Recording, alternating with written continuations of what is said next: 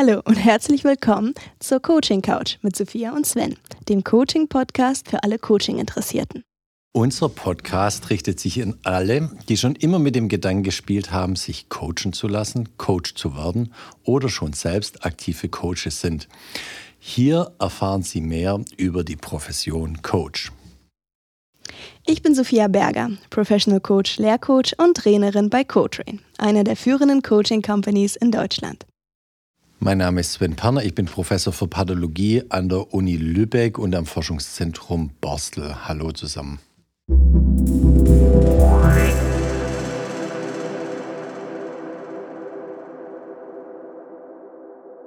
Liebe Sophia. Lieber Sven. Wir wollen heute unsere Zuhörer auf eine Reise mitnehmen, auf eine einsame Insel. Mhm. Und wollen mal unseren Zuhörern erzählen, was wir mitnehmen würden auf eine einsame Insel, wenn wir dort stranden würden, als Toolbox aus dem Coaching. Mhm. Also sozusagen, was, was wir sozusagen bei jedem Coaching immer mit einfließen lassen. Ähm, und was wir so für die ganz wichtigen Coaching-Tools halten. Mhm. Sophia, was Sven. sind Sophia? was sind deine ganz, ganz wichtigen Tools beim Coaching?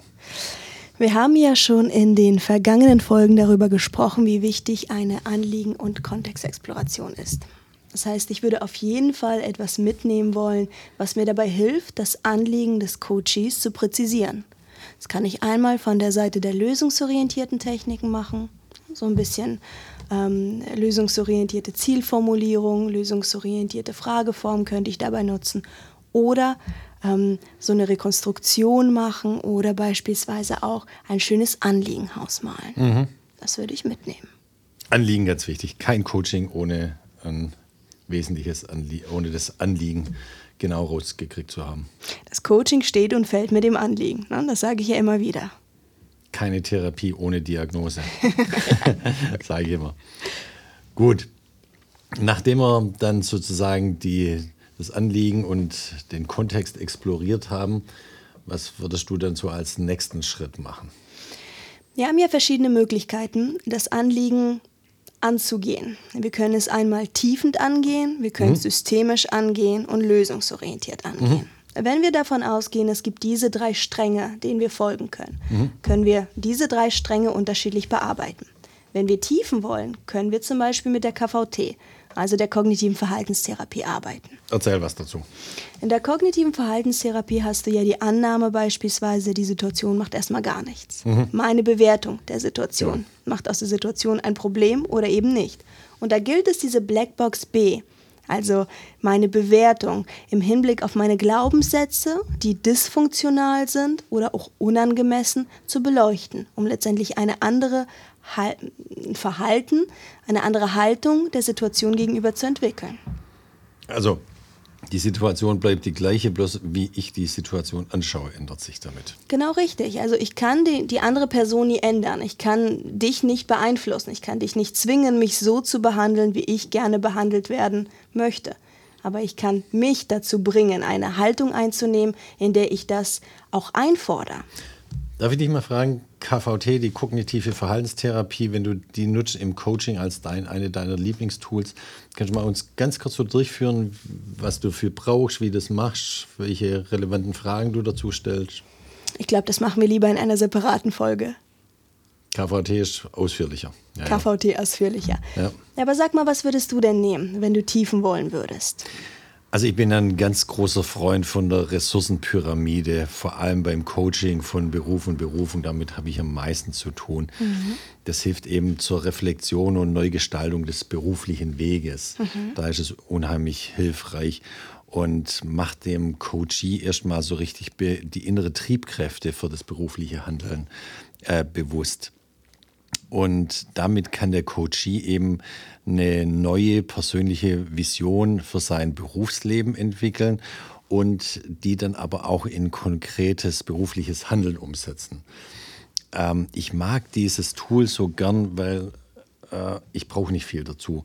Ich brauche ein paar Moderationskarten, ziemlich genau sieben, und einen ausreichend großen Raum, wo ich den äh, Coaching mal durch, durch die sieben Schritte führe. Ähm, man hat ja in der in der Ressourcenpyramide geht mir auf, auf sieben Ebenen. Erstens die Umgebung, äh, zweitens das Verhalten, äh, drittens die Fähigkeiten, Strategien, viertens die Emotionen, ähm, fünftens die Glaubenssätze, Werte, Prinzipien, sechstens die Rolle und Identität und äh, siebtens auf die Zugehörigkeit, Mission und Vision. Und das, schrei schreibe ich mal auf die sieben Kärtchen oder lass es am besten den Coach gleich selber machen, dass er sich mit dem Tool identifiziert und lass die so Schritt für Schritt im Raum so in einem guten Schritt auseinander auslegen. Und dann sage ich so mehr oder weniger immer den gleichen Satz zum Coach. Ich werde Sie jetzt nun begleiten ähm, hier und Ihnen bewusst werden lassen, welche Ressourcen Sie schon besitzen und welche Sie in Ihrem Beruf einsetzen können. Und dann führe ich eben den Coach hier von einem Kärtchen, wo wir die sieben, jeweils die sieben Ebenen drauf geschrieben haben, ähm, durch bis zum Ende. Und wenn er dann die sieben Schritte durchgegangen ist mit entsprechenden unterstützenden Fragen, sage ich zum Schluss jetzt, sagen Sie mir irgendwie ein Symbol, eine Metapher oder machen Sie eine Bewegung oder eine Gestik, die sich hier mit dem, was Sie erarbeitet haben, zusammen mit mir authentisch und fühlbar für Ihre Zugehörigkeit anfühlt. Ähm, und wenn das der Coach dann erarbeitet hat mit mir zusammen, dann lasse ich gehen wir den Rückwärtsweg und gehen die ganzen Schritte wieder von 7, 6, 5, 4, 3, 2, 1 zurück äh, und lassen unter dem, was es sich oben an der Pyramidenspitze vor der Umkehr erarbeitet hat, einfach nochmal alle sieben Schritte durch, äh, durchexerzieren und durchleuchten, bis er wieder am Startpunkt angekommen ist. Also diese Drehung und Umkehr der Rückweg ist dabei ganz wichtig. Und ähm, zum Schluss ähm, frage ich den Coach dann nochmal, was, was ist denn jetzt geschehen mit Ihrer Vision, mit Ihrer Berufung, was ist Ihnen bewusst geworden und sage dann auch nochmal, was hat der Prozess, der jetzt sich da ausgelöst hat, welche konkrete Handlungsschritte können wir da jetzt für Sie dann rauslösen? Finde ich ein ganz neudeutsch powervolles Tool, ähm, äh, wirklich ein starkes Tool, weil man sieht auch fast jedes Mal, wie, wie, wie den Coaches dabei so richtig eine Lampe aufgeht mhm. und, und auch Erleichterung reinkommt, weil sie erstens mal irgendwelche Ressourcen sie haben und zweitens ähm, auch, wie dass sie wirklich konkrete Handlungsanweisungen sich selber erarbeitet haben. Also mhm. die gehen auch richtig glücklich raus. Mhm. Ja. Ich finde das auch sehr schön, Einfach weil es sehr dynamisch ist, so wie ja. du es beschreibst. Der Coach hier läuft über diese Moderationskärtchen. Er erlebt es. Es hat schon fast was Systemisches, dass er sich da so reinversetzt. Ähm, ich bin auch ein großer Fan dieses Tools. Und, und weißt du, was ich total gern mag? Hm. Da macht der Coachie etwas. Er muss ja. durch den Raum laufen. Ich kann da einfach bloß im Raum sitzen, bleibe an einer Stelle, wo ich ihn immer irgendwie sehe und muss nur da so, so tiefende Fragen äh, stellen. Ähm, äh, und ihn einfach mit Fragen begleiten.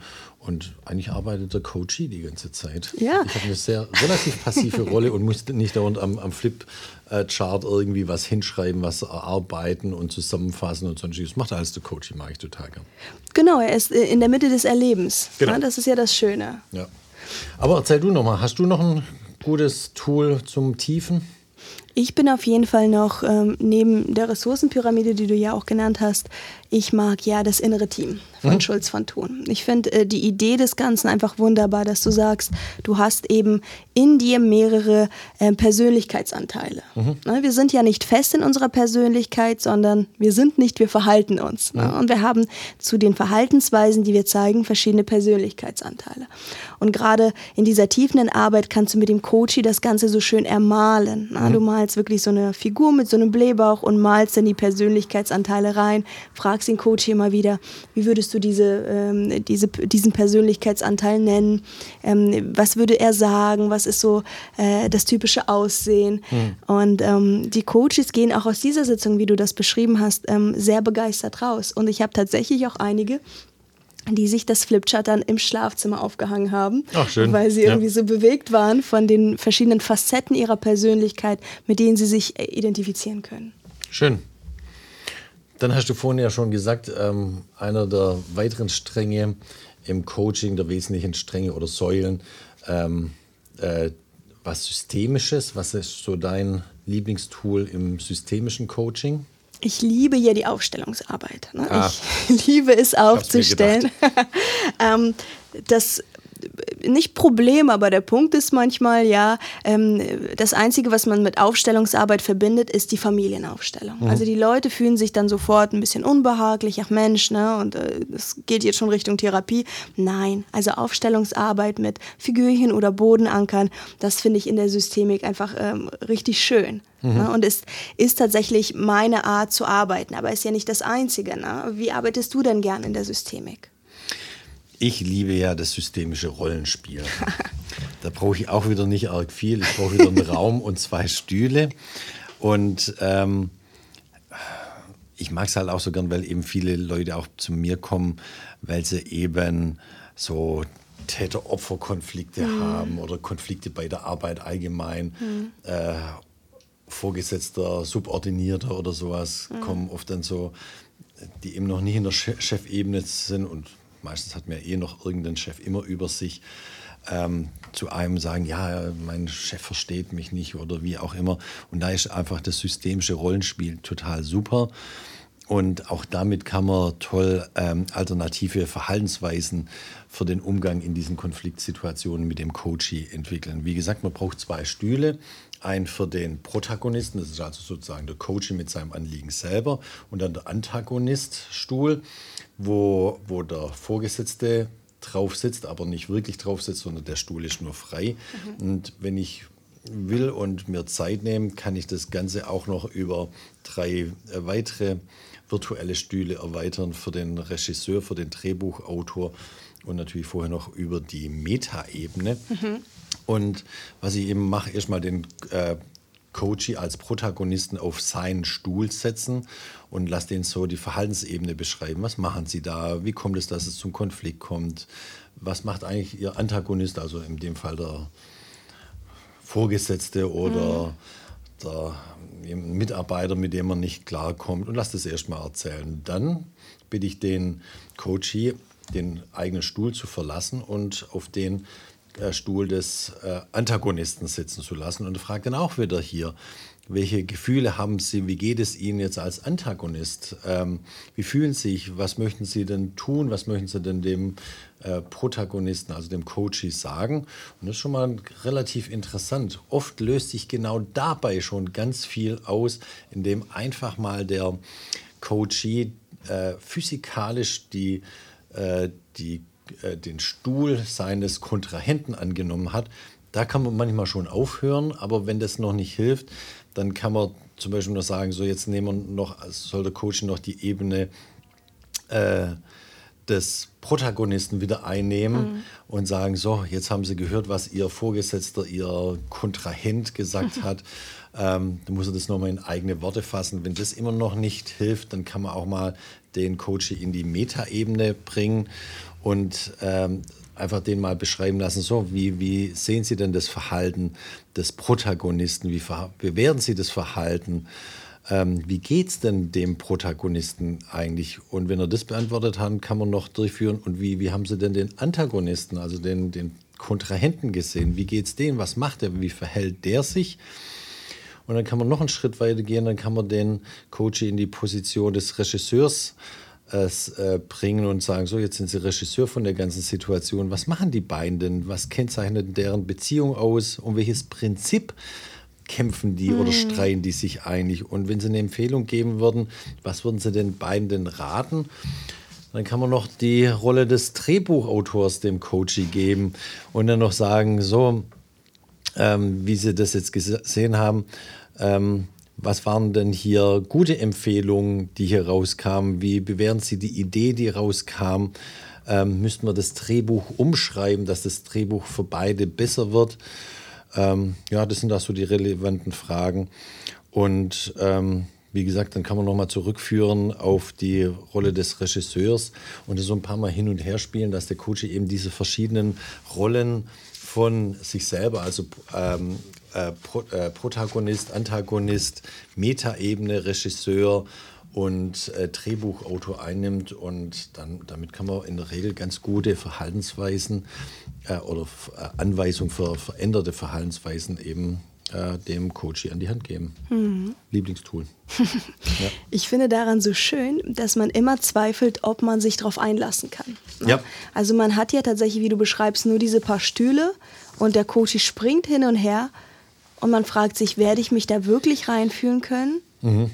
Aber man kann es. Ja, also viele Leute, wenn man sagt, wir machen jetzt ein Rollenspiel, verdrehen auch immer mhm. viele oft die Augen, äh, Rollenspiel, Kindergarten, gar keine Lust. Manchmal zwinge ich sie einfach so. Also ja. natürlich kann ich nie, keinen Menschen zwingen, aber sage jetzt machen wir es einfach. Freundlich mal. auffordern. Freundlich auffordern. Und ähm, ich kenne keine Situation, wo das Rollenspiel hinterher nicht als extrem gut bewertet worden ist.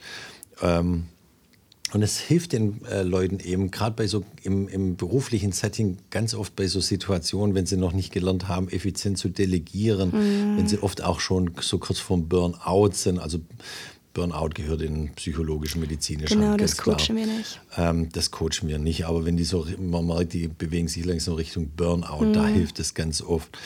Oder der angemessene, auch für Chefs, die ein Problem haben mit leistungsschwachen Mitarbeitern. Mhm kenne ich ja auch selber in meiner Position. Das hat mir auch schon viel geholfen. Mhm. Ähm, dass es auch einen Grund hat, warum die leistungsschwach sind und was haben die für Erwartungen. Und so einmal durch die Stühle durch insgesamt Konfliktlösung. Es gibt immer da, wo Menschen zusammenarbeiten, gibt es Konflikte. Das hilft einfach da, mit, der, mit dem äh, Rollenspiel rauszukommen. Oder wenn betriebliche Veränderungen anstehen. Mhm. Die Veränderung mag ja immer keiner. Ja. ja. Das stimmt. Hast du noch zum zur Systemik noch ein Lieblingstool? Ich finde etwas, was hilft, ja auch für Teams. Ne? Wir haben jetzt immer wieder über Einzelpersonen gesprochen. Ne? Kann man auch mit ganzen Teams machen, ganz klar. Ne? Ähm, haben wir hier zum Beispiel das Menuchin-Schema. Ja. Ne? Das Menuchin-Schema von Salvador Menuchin, auch wieder aus der Familientherapie. Das mhm. tatsächlich, mhm. wirklich. Also da zeichnest du einen Kreis und du zeichnest, es ist ganz simpel, und in diesem Kreis zeichnest du alle ähm, Personen, die in diesem System ähm, einen Platz haben. Mhm. Und dann zeichnest du die Beziehung zwischen ihnen diesen ja. Personen ein und äh, die Konflikte. Und dem Coach wird dann deutlich, wo steht er eigentlich? Was für Muster leben wir denn da mhm. eigentlich? Mhm. Wie, was für ein Spiel in Anführungsstrichen wird immer wieder neu gespielt? Ne? Spiele der Erwachsenen ähm, von Eric Byrne gibt es da ein schönes Werk dazu. Also, und das finde ich schön. Also ich finde es schön für den Coach, ohne, wir haben ja jetzt ganz viele Tools gezeigt, wo, wo der Coach sich richtig bewegt ne, und mhm. auch, auch, angetrieben wird. Und hier brauchst du ja ganz wenig. Ne? Nur dein Flipchart und den Coach und du malst diesen Kreis und dann geht's los. Mhm. Gut, da haben wir jetzt als die Säulen des Tiefen die Systemik besprochen. Dann hast du schon angekündigt, es immer noch ein paar Tools zum Lösen. ja. Braucht mir auch. Was ist deine, dein Lieblingstool zum Lösen? Ach, lösungsorientiertes Arbeiten. Ich glaube, die meisten kennen die Wunderfrage. Mhm. Ne? Wenn du heute Nacht schlafen gehst und die Probleme, die dich heute hier umgetrieben haben, mhm. sind weg aber du weißt nicht, dass sie weg sind, weil du ja geschlafen hast. Woran würdest du merken, dass mhm. sie weg sind? Also die Wunderfrage, ne, die lässt sich überall anwenden und ist das kompakte Stück, ähm, ist ein, ein, kompaktes sozusagen Tool und du kannst daraus immer noch lösungsorientierte Frageformen rausarbeiten oder du kannst die Frage nach der Abwesenheit vom Problem rausarbeiten. Also die Wunderfrage ist ja letztendlich das große Ganze des ja. lösungsorientierten Arbeitens. Kannst aber also bei der Wunderfrage mache ich es ja immer so, wenn ich die stelle, dann sage ich auch immer, ich möchte jetzt keine Antwort haben. Sie sollen wirklich tatsächlich einmal drüber schlafen mhm. und mir das am nächsten Tag, frühestens am nächsten Tag, gerne aber auch zwei oder drei Tage später per E-Mail zuschicken. Mhm. Und dann arbeiten wir im nächsten Coaching damit weiter. Mhm. Ich liebe die Wunderfrage. und übrigens dieses Vorgehen, ne? schlafen Sie eine Nacht drüber, das Ganze soll sacken. sacken. Ist ja. ja. etwas, was du im Entscheidungscoaching hast. Ja. Ne? Du sagst ja im Entscheidungscoaching, das ist ja auch ein Teil der lösungsorientierten Arbeit, dass du vielleicht eine Entscheidung triffst. Mhm. Und du kannst eine Entscheidungscoaching machen über dieses klassische ne? T-Diagramm, Pro und Contra, aber natürlich mit vertieft mit ähm, Prinzipien und Werten und so weiter. Du kannst aber auch das Tetralemma machen und den Coachie sozusagen sich auf die eine Entscheidung stellen lassen, auf die andere Entscheidung, ähm, Option meine ich dabei, und mhm. sich reinfühlen. Mm, du kannst ja auch die Bono-Denkhüte, ne? da können wir auch nochmal äh, unseren Zuhörern zu einem anderen Zeitpunkt ein bisschen mehr über Entscheidungen finden mhm. erzählen. Ähm, aber da sagen wir das Gleiche. Ne? Eine Entscheidung, die muss sagen, du kannst sie nicht ad hoc treffen, sondern du musst sie erfühlen. Mhm. Ne? Beim Entscheidungscoaching geht es äh, darum, ähm, primär nicht äh, eine Entscheidung zu treffen, sondern eine Entscheidung zu treffen, mit der ich leben kann. Mhm. Ja. So. Das aber dazu. Was hast du denn vielleicht an lösungsorientierten Techniken, die du gerne nutzt? Ich mag ja noch die salutogenetische Lebenslinie. Auch wieder sehr einfach. Ich brauche einfach bloß einen Flipchart und bitte einfach mal ähm, den Coachee eine lange Linie zu ziehen, horizontale, die sozusagen die Lebenszeit abbilden soll. Und dann soll einfach der Coachee mal hier seine in den Lebensphasen verschiedene Punkte aufmalen, wo er mal krank war und wo auch wieder gesundet ist. Und beginnend ab der frühestmöglichen Erinnerung, so Kindheit. Und wenn er das gemacht hat, dann bitte ich ihn noch so ähm, über dieser Linie die beruflichen Gefährdungsfaktoren in die Linie zeitlich einzuordnen. Was ist denn beruflich irgendwie mal schiefgegangen? Wo, wo war so ein Weg, wo man wusste, nicht wusste, wie es weitergeht oder wo es schwierig war, gar Kündigung äh, in die Arbeitslosigkeit rein und dann aber auch wieder aufschreiben, wie es danach wieder weiterging. Und das Ganze kann man dann natürlich auch unter dieser Lebenszeitlinie mit den privaten Gefährdungsfaktoren machen, wie äh, Trennung von Freund, Freundin, Scheidung, Tod und so weiter, die Sachen aufschreiben. Und wie sie wieder rauskamen, wie es danach weiterging. Und auch das ist so ein Tool, ähm, was dann oft diesen Eureka-Effekt Ja. auslöst, diesen Aha-Modell, wo die Leute merken, ich stecke zwar gerade wieder irgendwie entweder ähm, von der Gesundheit oder beruflich oder privat gefühlt in einer Sackgasse, in so einem, so einem Schlammloch, wo ich gefühlt nicht rauskomme. Aber dann merken die Leute auf einmal, meine Güte, ich hatte schon so oft irgendwie, ich sage es mal salopp, Kackphasen im Leben, bin Ja. aber immer wieder rausgekommen und lebe heute noch. Äh, und das muss man einfach mit den Coaches erarbeiten, dass jedes Mal es wieder weiterging Ja. und, und sie heute noch leben und meistens relativ gut noch weiterleben. Und dann merken sie, ha, ich habe ja schon in meinem Leben viel hingekriegt. Problemlösungen, mir mich selber aus der Patsche zu ziehen oder mir Hilfe zu holen, mich aus der Patsche zu holen. Das ist total schön zu, mitzuerleben, wie, wie die Leute sich diesem Aha-Erlebnis, dem Eureka-Moment annähern. Ja, das ist eines meiner Lieblingstools. Das ist ja wahnsinnig machtvoll, dass die Lösung aus, das ist ja Grund, der Grundgedanke der lösungsorientierten Arbeit. Der Coachee ist der Experte für sein Problem. Und der Coachee trägt die Lösung in sich. Ja, genau. Und das ist immer unser Mantra. Ja, und wir positionieren uns so, dass der Coachee eben die Lösung aus sich herausholen Genau. kann. Ja, in diesem Tool beispielsweise. Ja. Hast du noch ein zum, zum Lösen ein gutes Tool? Ich glaube, wir haben jetzt ja drei gute ähm, Bereiche abgeklappert. Ich glaube, das wäre es das wär's für mich erstmal. Ja. Brauchen wir dann noch irgendwie auf der Insel noch so ein Feierabenddrink als Tool? Vielleicht was zum Abschluss, ne? Ja. Also ein, ein Sundowner. So ein Downer. Ähm, ich weiß nicht, ich glaube, man muss einfach eine Abschlusstechnik für sich herausfinden oder besitzen, gebe ich noch Wissen mit beispielsweise. ne? Eine Abschlusstechnik kann ja sein, das Ganze für den Coach nochmal irgendwie verständlich zu erklären oder ihm irgendeinen Input zu geben, ihm vielleicht auch eine Buchempfehlung zu geben. Das kann es ja alles sein. Ähm, es kann aber auch tatsächlich sein, den Coach zu fragen, lieber Coach, wie wirst du das umsetzen? Ne? Wie wirst du das umsetzen? Wie wirst du, ähm, was wirst du ganz konkret tun? Damit du das ähm, schaffen kannst. Also ich finde, das muss ein guter Abschluss sein. Ja. Der, das endet nicht mit dem Tool. Wir haben ja jetzt ne, die Frage anfangs gestellt, was sind denn, ähm, was sind denn die, ähm, die Tools, die wir auf eine Insel nehmen wollen würden. Und ich sage ab- aber immer, das Tool steht für sich. Ja. Das Tool ist der Servant, not the Master. Ja. Und in dem Punkt muss ich wissen, ähm, das Tool steht für sich und ich muss mit dem Coach die, ähm, die Sachen aus dem Tool so aufarbeiten, dass es zu dem Anliegen passt. Und deswegen wäre das so mein Tipp für die Abschlusstechnik. Gut. Dass ich immer wieder darauf achte. Ja, also Abschluss muss immer sein zum Schluss. Absch Abschluss Und das ist, finde ich, auch ein gutes, gutes Stichwort für uns jetzt. für uns. Ich glaube, heute haben wir unsere, unsere Toolbox für die einsame Insel vorgestellt. Möchten wir noch was ergänzen? Nein. Nein. Wir freuen uns auf die Vorbereitung für den nächsten Coach. Auf jeden Fall.